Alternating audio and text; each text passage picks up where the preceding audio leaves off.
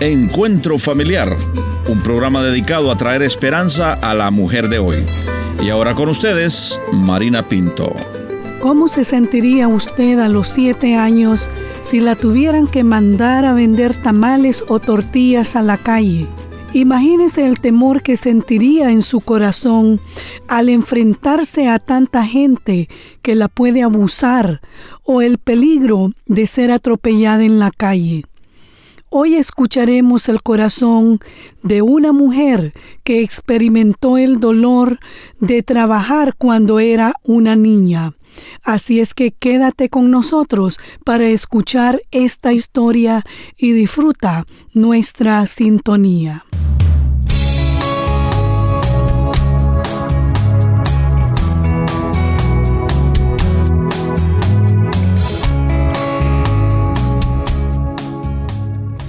Nombre es Dilcia Xiomara Ruiz Castillo, soy de un pueblo de San Rafael de Jesús de Otoro.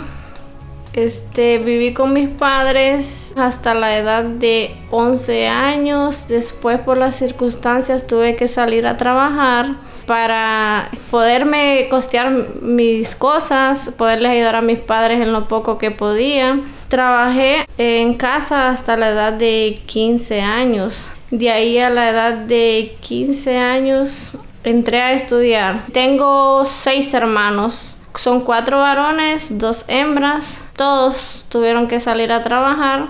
Eh, nada más que ellos salieron ya un poco más mayores que mí. Yo salí bien pequeña porque yo tomé la decisión. Mis padres no estaban de acuerdo, pero yo quería trabajar. ¿Y qué le decían sus padres, Dilcia, cuando Usted les dice que quiere ir a trabajar y solamente tenía 11 años. ¿Ellos se opusieron o le dieron la libertad para irse? No, ellos se opusieron, ellos no querían que yo saliera a trabajar. Le felicito a ellos porque muchas veces más bien los padres envían a sus hijos a trabajar afuera a muy temprana edad. Y en su caso usted nos dice que sus padres no querían, pero usted sintió que necesitaba hacerlo, ¿no es cierto? Sí, porque ellos no me podían poner al colegio y yo quería estudiar, entonces yo les dije a ellos, eh, yo me voy a ir a trabajar y estudiar y ayudarles en lo poco que yo pueda a ustedes también. Mm. Porque en el pueblo que vivimos no hay, como les dijeran, oportunidades, de trabajo. O sea, ya no se trabaja más que del campo y, el, y queda largo, como a dos horas. Mm. Mi papá va a trabajar como a dos horas. Mm, Entonces no hay ninguna oportunidad para trabajar, no hay. Entonces, debido a eso, tuve que salir yo a trabajar a los 11 años para poderme costear las cosas mías y poderles ayudar a mis padres en lo poco que yo pudiera.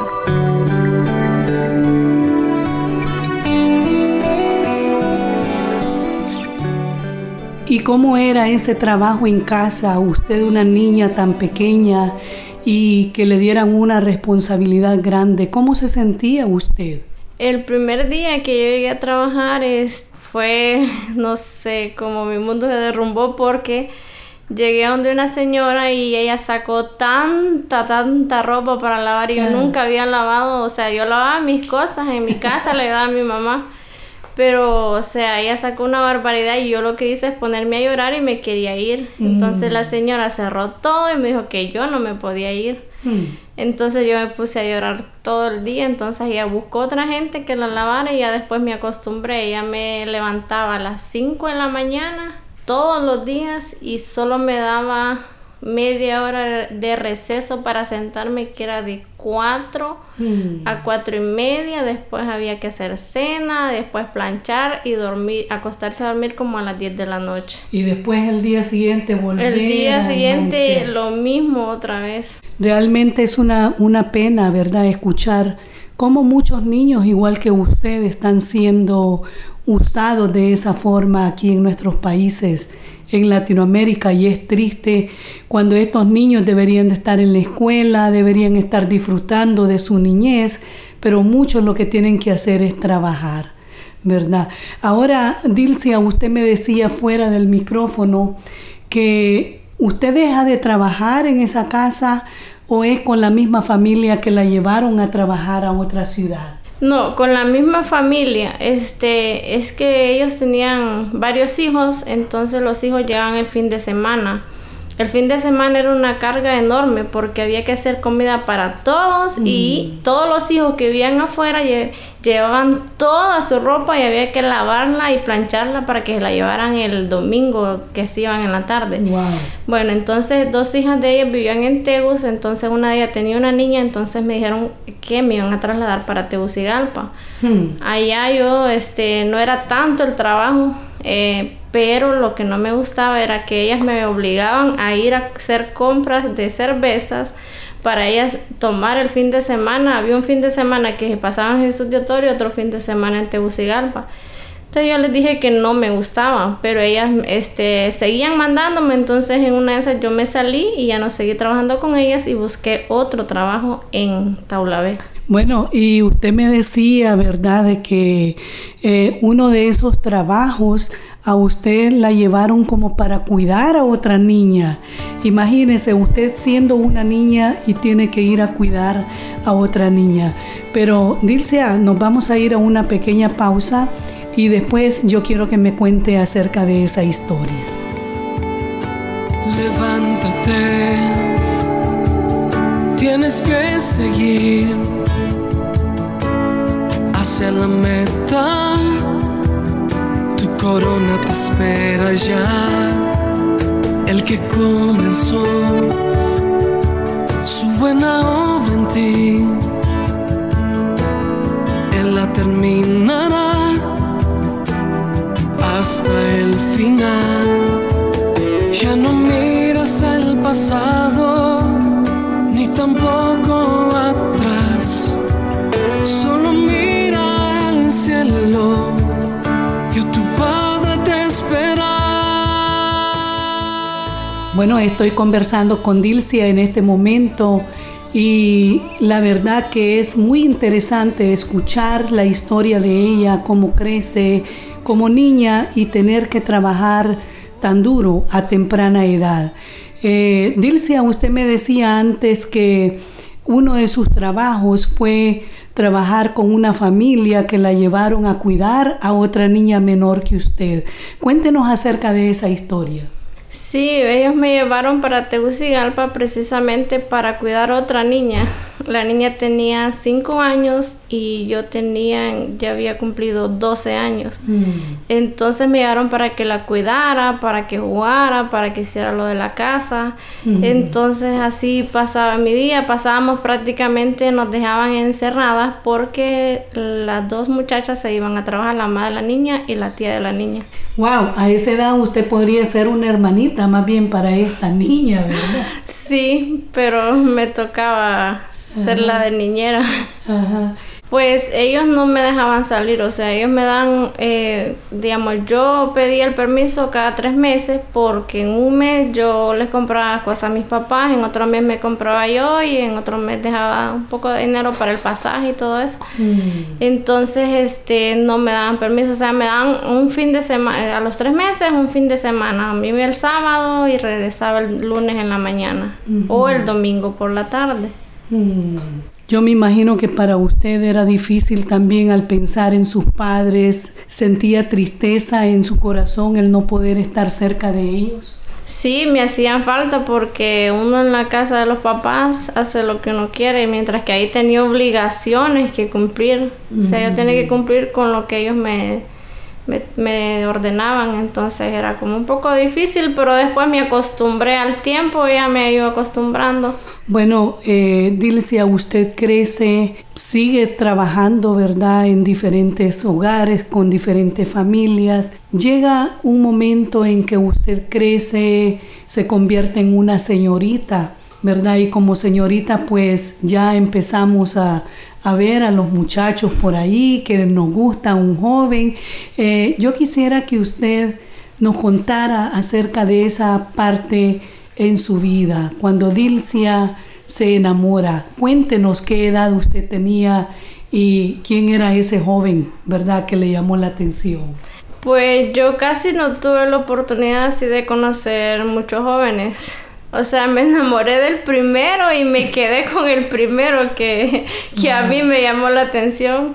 O sea, no, otras chicas yo veo que andan con o sea, experimenta con uno, con otro. O sea, yo no, o sea, yo el primero y me quedé con él. Cuando me enamoré de él, creo que tenía como 14 años y medio. Sí, no había cumplido los 15 todavía. De ahí empecé a andar con él, o anduve como uno o dos años. Después salí embarazada a los 16 años y medio. De ahí tengo 33 y sigo con él. Dilce, allá para terminar, yo quisiera que usted pudiera enviar un mensaje de esperanza. Habrán muchas mujeres, ¿verdad?, que quizá han tenido experiencia como, como usted. Y miren, le estoy viendo con lágrimas en sus ojos en este momento, ¿verdad? Y realmente Dios es maravilloso. ¿Qué mensaje usted les enviaría? Que Dios está ahí con ellos y que nunca los va a desamparar. Dios nunca lo desampara a uno. Yo lo tengo comprobado. Dios ha hecho cosas maravillosas conmigo.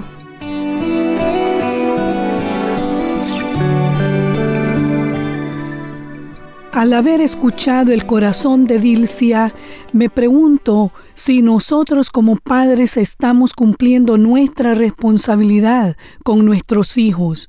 Dios nos ha bendecido al darnos hijos y es nuestra responsabilidad de cuidarlos, de proveerles lo necesario y que ellos se sientan seguros en el hogar.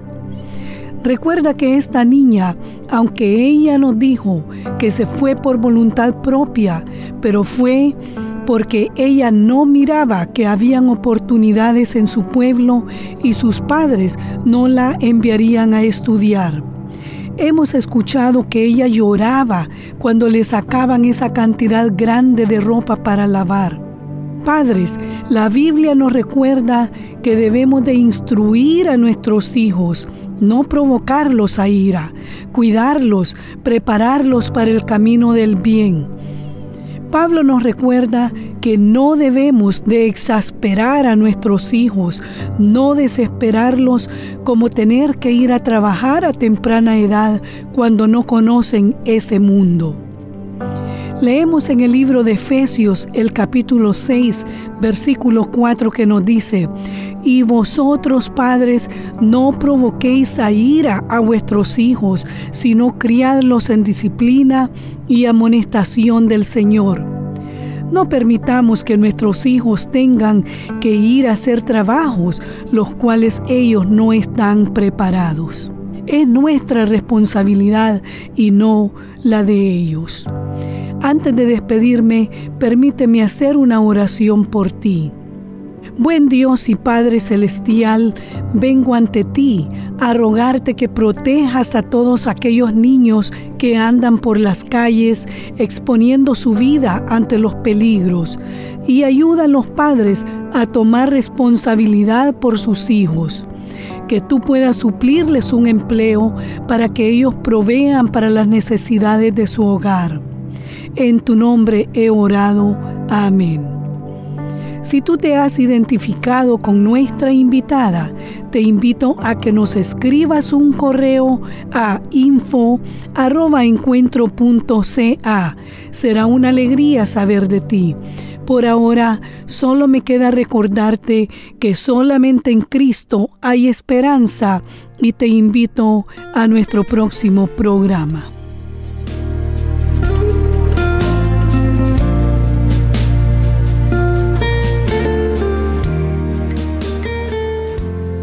Esta fue una producción de Encuentro. Agradecemos que visite nuestro portal en el internet www.encuentro.ca. Si quiere hacer algún comentario sobre este programa o escribir al programa Encuentro Familiar, le voy a agradecer que vaya al internet y ahí va a encontrar todos nuestros datos www.encuentro.ca. Será hasta nuestro próximo encuentro familiar.